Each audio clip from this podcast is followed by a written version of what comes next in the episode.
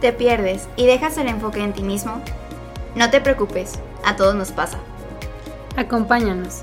Este es el podcast que motiva a tu mente a ser consciente lo inconsciente.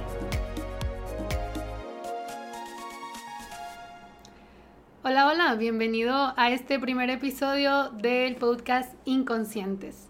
Mi nombre es Diana Mata y acompañándome aquí está mi compañera Erandi Medina, muy feliz de estar con ustedes. Y bueno, ¿qué es lo que vamos a ver en este primer episodio? Eh, como platicamos en el piloto, si no lo has escuchado, para tener una idea general de este podcast, te invitamos a que lo escuches.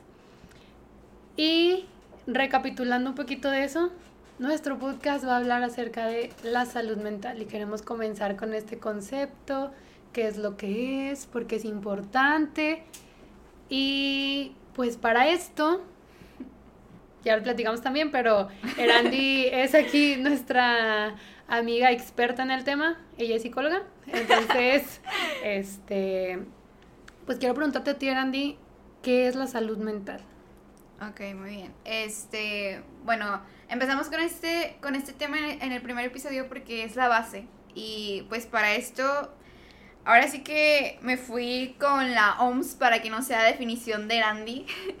Pero pues la OMS nos dice que la salud mental abarca una amplia gama de actividades que también aquí es importante recalcar, pueden ser directa o indirectamente relacionadas con el bienestar mental. Y este bienestar mental se divide en tres partes, que es el bienestar físico, el bienestar mental tal cual y el bienestar social. Y no es únicamente la ausencia de afecciones o enfermedades. Entonces, ¿qué podemos rescatar de esta definición? La salud mental abarca más allá de una emoción. Abarca más allá de lo que normalmente relacionamos de primera mano con, la psicología, con la salud mental. Pero fíjate que lo que más me llamó la atención de esta definición es esta parte de que no es únicamente la ausencia de afecciones o enfermedades. Es decir, como que muchas veces pensamos, si yo no tengo un trastorno mental diagnosticado, entonces estoy bien. Y entonces puedo posponer el ir a terapia, puedo posponer el tener esta eh, introspección en mí mismo, ¿no? Entonces, de eso no se trata la salud mental. La salud mental se trata de bienestar, se trata de plenitud, se trata de esta paz mental, que esto no quiere decir que todo sea alegría todo el tiempo, porque la salud mental abarca una gama de emociones, una gama de estados mentales, de comportamientos, y no es algo estático. Entonces, creo que es bien importante empezar a hablar sobre esto y darnos cuenta de que la salud mental es algo que todos debemos de conocer y de lo que todos debemos aprender para llegar a esta plenitud desde nuestra mente. Sí, ahorita que mencionabas eso de que el bienestar no, no quiere decir que con que estés feliz estás bien, yo creo que es una de las maneras más fácil de, de tener un mal concepto de la salud mental, ¿no? De el decir estoy bien, no necesito ayuda, pues claro, hay veces que aún hay cositas del pasado que debemos de, de, revisar y que pues son áreas de oportunidad, ¿no? Que con el tiempo se han ido creando. Y pues bueno, o sea, yo creo que es algo que muy pocas veces se llegan a hablar. Bueno, y ahorita que estamos en esto de la cuarentena, con todo esto del COVID, pues ahorita todos están como que en introspección. Sí, está de moda. Sí, entonces, pues no es como que nos estemos subiendo al tren, pero queremos, ya era un proyecto que traíamos, entonces, qué, qué padre esto que, que decías de la definición como tal que tiene la OMS. De lo que yo había visto, que había investigado, era que como tal no hay una, una definición, o sea, estricta de qué es la salud mental, ¿no?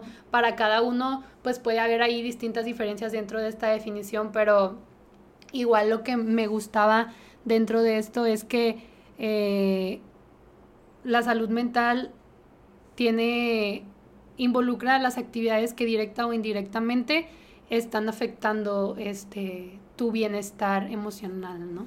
Exacto, sí, y, empezar a poner atención a esas cosas, ¿no? O sea, como que hacernos muy sensibles abarca tanto una inteligencia intrapersonal como interpersonal. Claro. Entonces esta intra es conocerme a mí, o sea, darme ahora sí que un zambullido en, en lo que yo soy, en cómo es que reacciono ante ciertas situaciones, dónde siento enojo, dónde, o sea, en qué parte de mi cuerpo, eh, ante, qué, ante qué circunstancias, eh, etcétera, ¿no? Pero también cómo eso se refleja en mi relación con los demás. Entonces, pues también es algo importante, ¿no? Que, que debemos de hablar. Sí, ahorita que decías eso de, de las relaciones interpersonales y tu relación intrapersonal, pensaba en que a veces simplemente nos enfocamos en, en, la relación que tenemos con las demás personas, pero ahí es cuando descuidamos eh, nuestro interior, ¿no? Que nos dejamos de conocer a nosotros y pues ahí ya hay un, un, gran cambio, ¿no?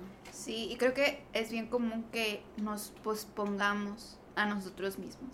Sí. Le damos cabida y espacio y tiempo a tantas cosas, a tantos proyectos, al trabajo, a nuestra familia, a nuestros amigos, nos llenamos de tantas cosas, pero a la hora de tener, ahora sí que una cita con nosotros mismos, no es algo como de, ah, porque estás soltera de que es esto, no, o sea, es algo que todos debemos de tener y de nuevo dejar de postergarlo, porque una de las pocas seguridades que tenemos en la vida es que vamos a estar con nosotros mismos toda la vida. Sí no sabemos, ah, la vida está llena de cambios y que lo hablaremos más en, en, otros episodios como la dificultad que de repente representa el, el, cambio en nuestras vidas, o al menos pues Diana y yo lo hemos experimentado. Estamos seguros que pues probablemente ustedes también. Pero nosotros vamos a estar con nosotros mismos todo el tiempo y toda la vida. y qué mejor que llevarnos bien con nosotros mismos y... Que te y, conozcas. Ajá, que nos conozcamos y, y que disfrutemos eh, la vida, ¿no? Con nosotros. Sí, así es. Y pero bueno, Diana, me gustaría preguntarte algo, ya que andamos en esto. Me gustaría que puedas compartirnos un poquito de, de tu experiencia, el por qué Diana Mata está en este podcast. ¿Por qué para ti ha sido importante la salud mental? ¿En qué momento llegó a tu vida? ¿En qué momento se hizo importante para ti? ¿Por qué buscas promocionarla? Sí, como les platicaba eh, un poquito en el piloto, ahora vamos a profundizar más en todo esto que viví. Este, pues bueno, siempre he sido una persona que le gusta ayudar a los demás, que es como muy alegre con los demás, de oye, todo va a estar bien. Pero era cosas que no aplicaba mucho en mí, ¿no? Entonces, en 2018 es un año en el que como que comienzo a aplicarlo en mí.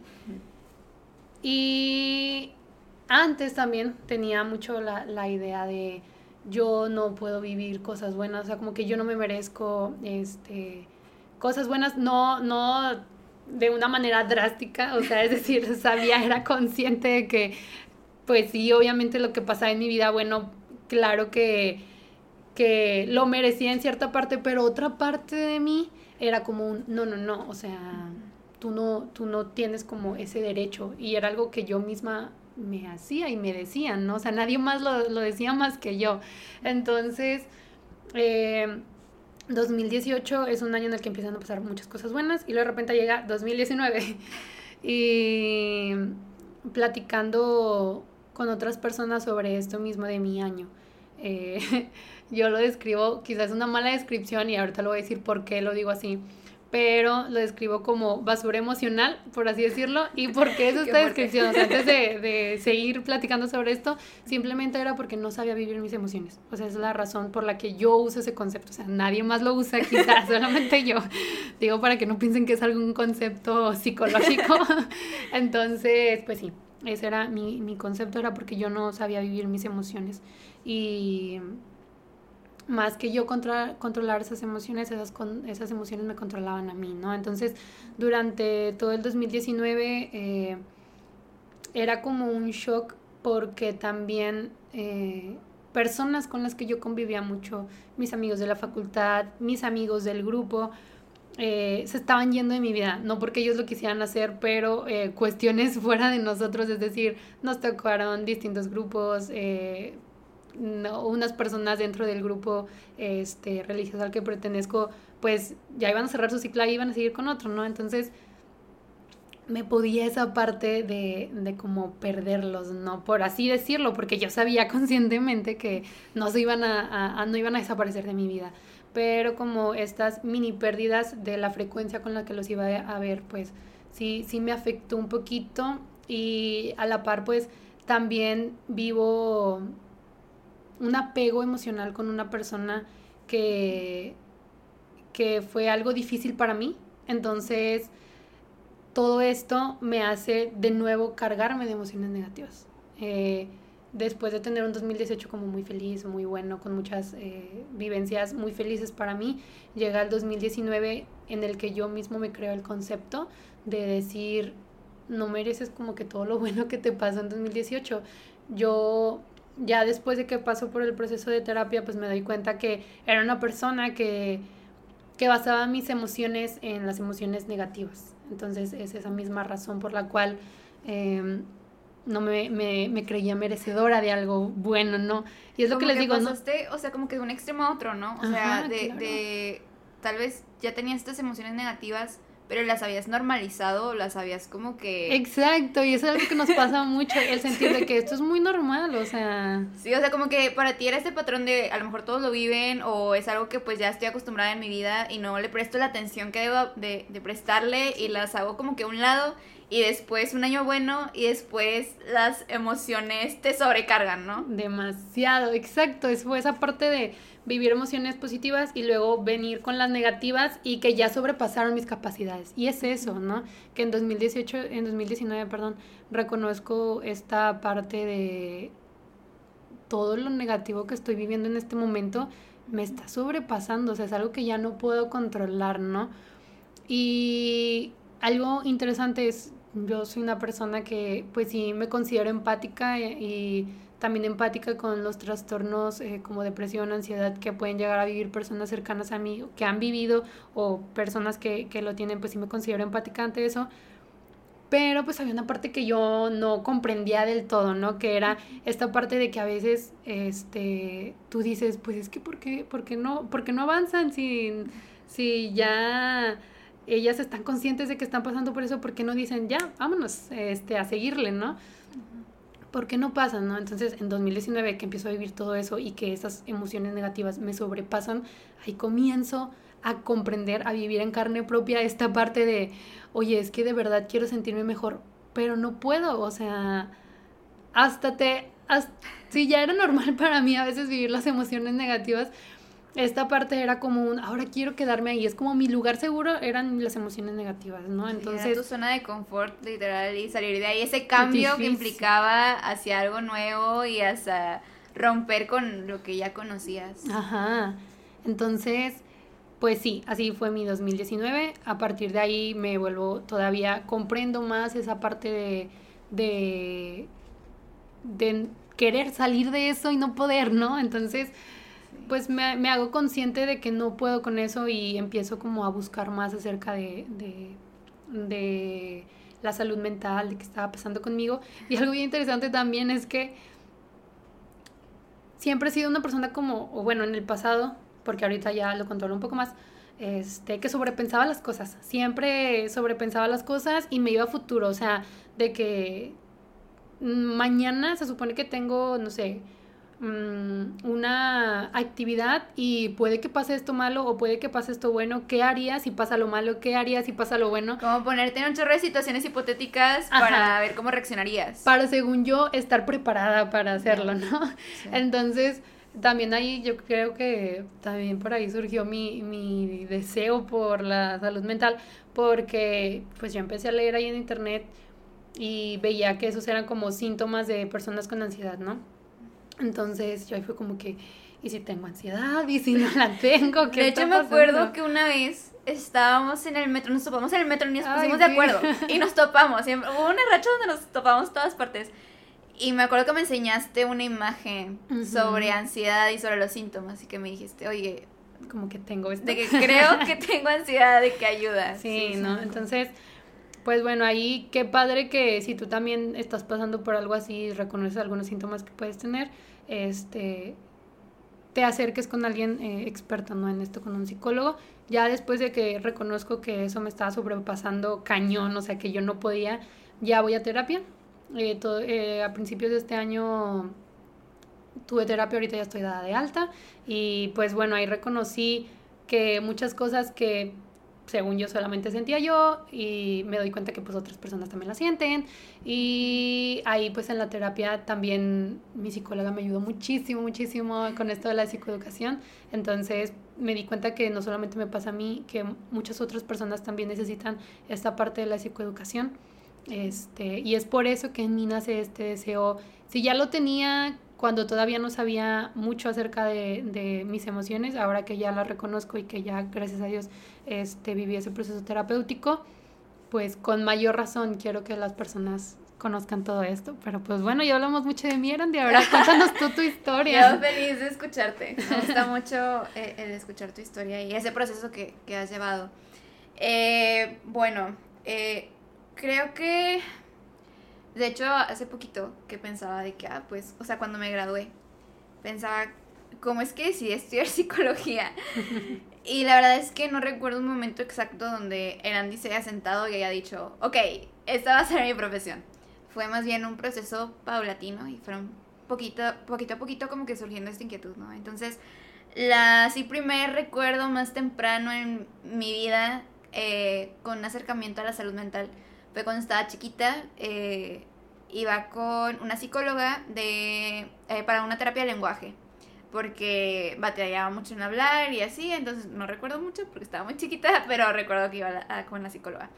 Después de eso, eh, cuando tenía unos, yo creo que unos 11 años, llevan a mi hermano a terapia, no recuerdo el motivo, pero yo iba acompañando a mi mamá y a mi hermano. Entonces era como un centro de varias psicólogas y no sé qué me vieron, pero fue de, bueno, ya que estás aquí, si quieres también te podemos hacer a ti una prueba. y mamá fue como que sí. Y, y ya no, se dio, me preguntaron si quería, fue que, ah, pues está bien. Y pues en esta prueba eh, resulta que eh, sale que tengo rasgos de ansiedad. Entonces, pues ya nos proponen que también yo tengo una intervención terapéutica.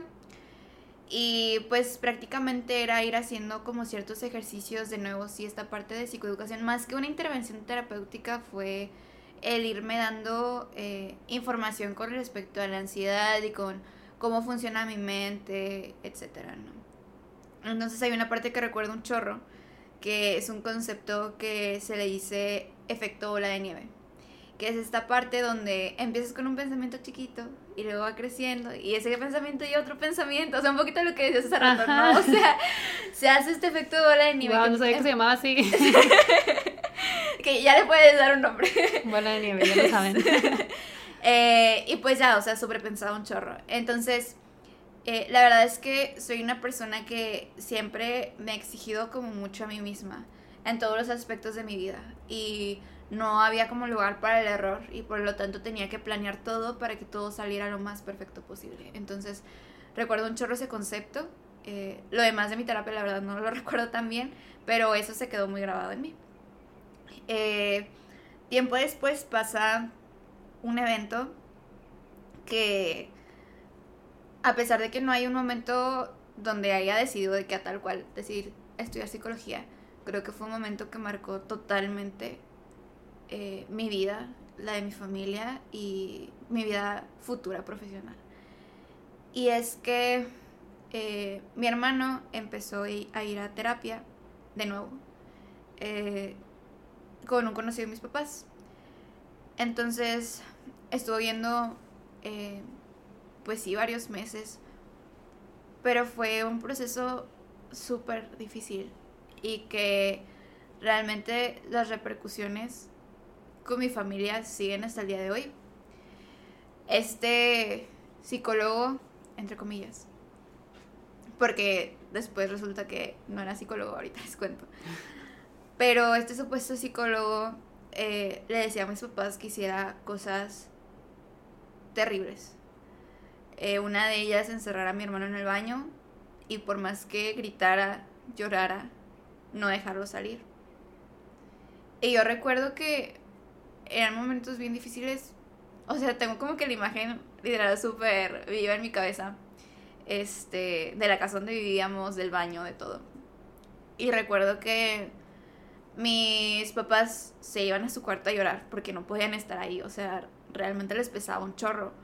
Pero pues claro que pues el psicólogo les decía que eso era lo que iba a ayudar a mi hermano. Pues era lo que hacían, ¿no? O sea, mis papás realmente buscaban el bien de mi hermano, no sabiendo que lo estaban perjudicando. Entonces, eh, pues así pasan varios meses. Después, este psicólogo, entre comillas, desaparece. Y nos damos cuenta. Que pase eso. sí, sí, no, es todo horrible. Nos damos cuenta que, que tenía un título comprado. O sea, que él realmente no era psicólogo. Pero pues claro, aquí ya ya habían pasado todas estas cosas, ¿no? Entonces, ahí es donde me doy cuenta de la importancia que tiene la salud mental y las consecuencias que tiene el no saberla manejar correctamente. Y recuerdo tener una impotencia enorme de... Realmente yo quiero hacer algo al respecto. O sea, realmente ser psicólogo no es cualquier cosa. Y no es solamente tomar unos cursos en línea, no es solamente tal o cual cosa, sino que requieres un chorro de ética, requieres un chorro de profesionalismo, requieres el seguir aprendiendo constantemente, ¿no? Entonces, eh, pues ya para no hacer la historia tan larga, eh, a partir de eso, pues ya viene como que eso más en mí. Después en prepa, entre segundo y tercer semestre en ese verano, estoy como voluntaria en un centro de, psicología que se dedicaba especialmente a dar eh, intervención a personas, niños y jóvenes con autismo.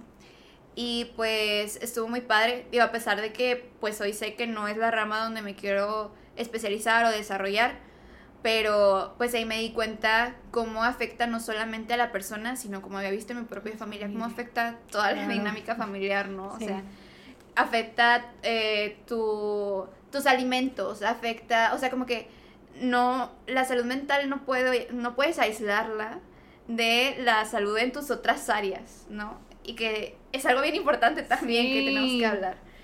Este, porque si comes pura chatarra, por ejemplo, te empiezas a sentir mal por todos los efectos que eso tiene, o sea, es eh, bla, bla, bla, bla, bla. Sí, esta parte de no somos solamente mente o solamente cuerpo. Ajá, totalmente. Entonces, eh, pues me hago consciente de esto y ya después decido estudiar psicología y entre más clases iba tomando, más me daba cuenta de cosas que yo hacía por costumbre o porque era la única forma en la que yo sabía hacer las cosas, pero que había otras formas de hacerlo, mucho más sanas.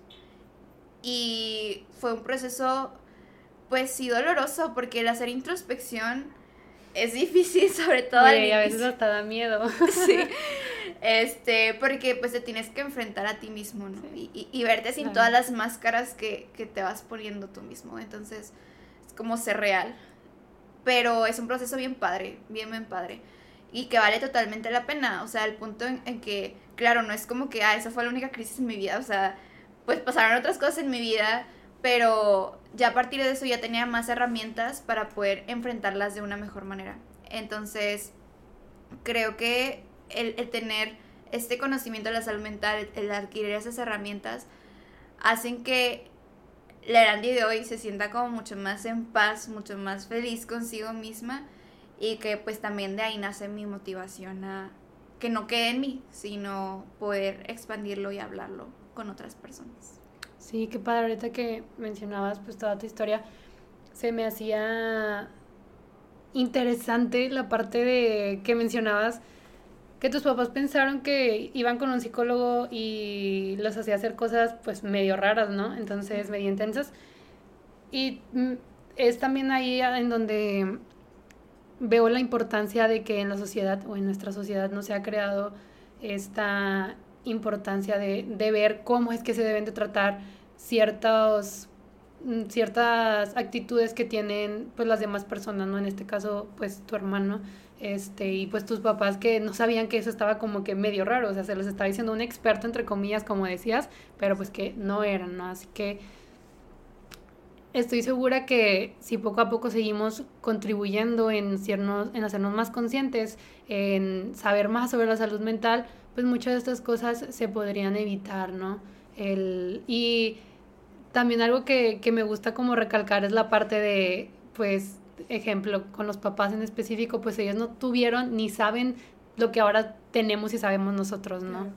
Entonces, pues qué padre que ya nosotros podemos hacerlo y es importante que es, es momento de, de, hacernos conscientes de todo esto y responsabilizarnos de nuestras emociones, ¿no? Entonces, sabemos que como nuestras eh, experiencias, hay algunas parecidas y hay algunas totalmente distintas, pero que todas recaen en que necesitamos de salud mental también, además de salud física, salud espiritual también. Entonces, es por esto que nos une a Erandi y a mí esta, esta inquietud de, de que todas las personas sepan, ¿no? De la salud mental. Entonces, si tú quieres seguir contribuyendo en esto, quieres aprender más sobre ti, te invitamos a que sigas aquí con nosotros cada martes. Acompáñanos a juntos seguirnos conociendo. Que así como nuestras experiencias, tú reconozcas tus experiencias porque qué padre que las viviste, o sea, es algo que te va a hacer, te va a ayudar a darte cuenta de, de cosas que antes pues no eras consciente, ¿no? Entonces, que es a lo que queremos llegar, ¿no? Y qué, qué interesante que pues nosotras simplemente vamos a hacer las voces por aquí, pero que juntos podamos tener este crecimiento. Claro, y, y por ello pues también te invitamos a que nos sigas en nuestras redes sociales. Estamos en Instagram como inconscientes con sc punto podcast, en Twitter como guion bajo in guion bajo conscientes, también con sc, y en Facebook como inconscientes podcast. Entonces para que nos busques, sobre todo más que tener seguidores, es un, como decía Diana, un formar comunidad y que entre nosotros todos podamos compartir nuestras experiencias de vida y podamos empezar a hacer consciente lo inconsciente.